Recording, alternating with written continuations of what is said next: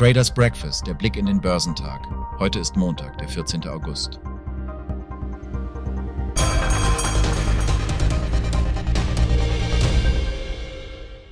Im geschäftigen Finanzzentrum Hongkong stand der Hang Seng Index im Rampenlicht. Leider sind die Neuigkeiten heute nicht alle rosig, da der Index einen Sturz von mehr als 2% verzeichnete. Diese Abwärtsbewegung wurde hauptsächlich von Verlusten in den Bereichen Grundmaterialien und zyklische Konsumgüter verursacht. Selbst der Immobiliensektor blieb nicht verschont, wobei das Immobilienunternehmen Country Garden Holdings die Verluste auf dem Hang Seng Index anführte.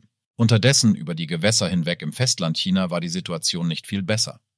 Alle Augen waren auf den CSI 300 gerichtet, ein entscheidender Maßstab für Aktien im Festland, der am Montag einen Verlust von 0,74 Prozent verzeichnete. Es scheint, als sei die Stimmung auf dem Markt eher gedämpft gewesen. Der Nikkei 225 musste einen Rückgang von 1,72 Prozent verzeichnen. Auch der breitere Topix-Index zog nach mit einem Verlust von 0,98 Prozent. In Japan stehen die mit Spannung erwarteten BIP-Zahlen des zweiten Quartals am Dienstag an, während die Inflationszahlen für Juli am Freitag veröffentlicht werden sollen. In Südkorea finden wir den Kospi mit einem Minus von 0,77 Prozent, was auf einen moderaten Rückschlag hinweist. In der Zwischenzeit verzeichnete der Kosdaq einen größeren Verlust von 1,1 Prozent, was auf einen etwas deutlicheren Abwärtstrend hindeutet. Unsere Reise wäre nicht vollständig ohne einen Blick auf die finanzielle Landschaft Australiens. Der S&P/ASX 200 verzeichnete einen Rückgang von 0,86 Prozent, was seinen zweiten aufeinanderfolgenden Tag mit Verlusten.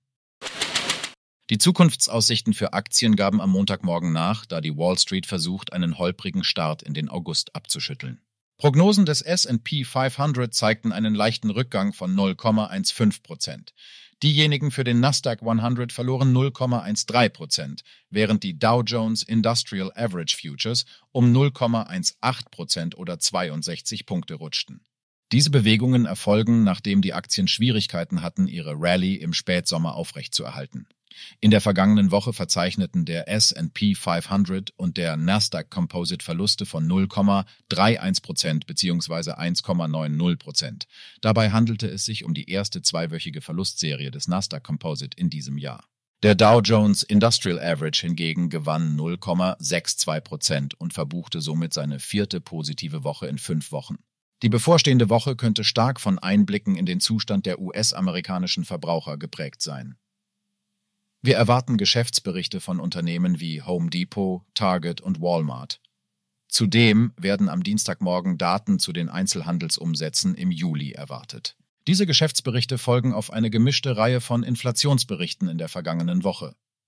Diese zeigen, dass die Preissteigerungen nach dem Höhepunkt der Pandemie nachgelassen haben, aber immer noch über dem 2%-Ziel der Federal Reserve liegen. Konjunktursorgen könnten auch am heutigen Montag auf dem deutschen Aktienmarkt lasten.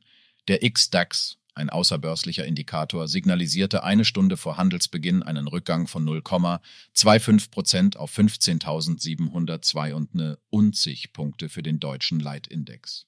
Der Eurostox 50, der Leitindex der Eurozone, wurde um 0,3 Prozent tiefer erwartet. In den vergangenen Tagen hat sich die Krise des chinesischen Immobilienentwicklers Country Garden verschärft der sich in Zahlungsschwierigkeiten befindet.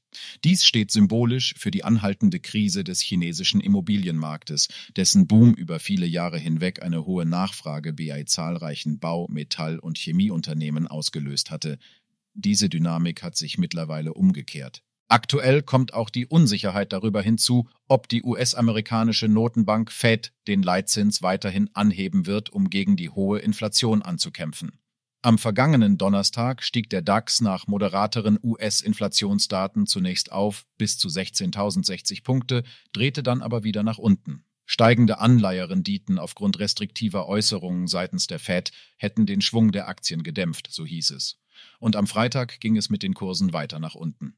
Währenddessen setzt sich die Berichtssaison der Unternehmen fort. Im ersten Halbjahr verzeichnete Tag Immobilien einen Verlust, bestätigte jedoch gleichzeitig seine Jahresziele.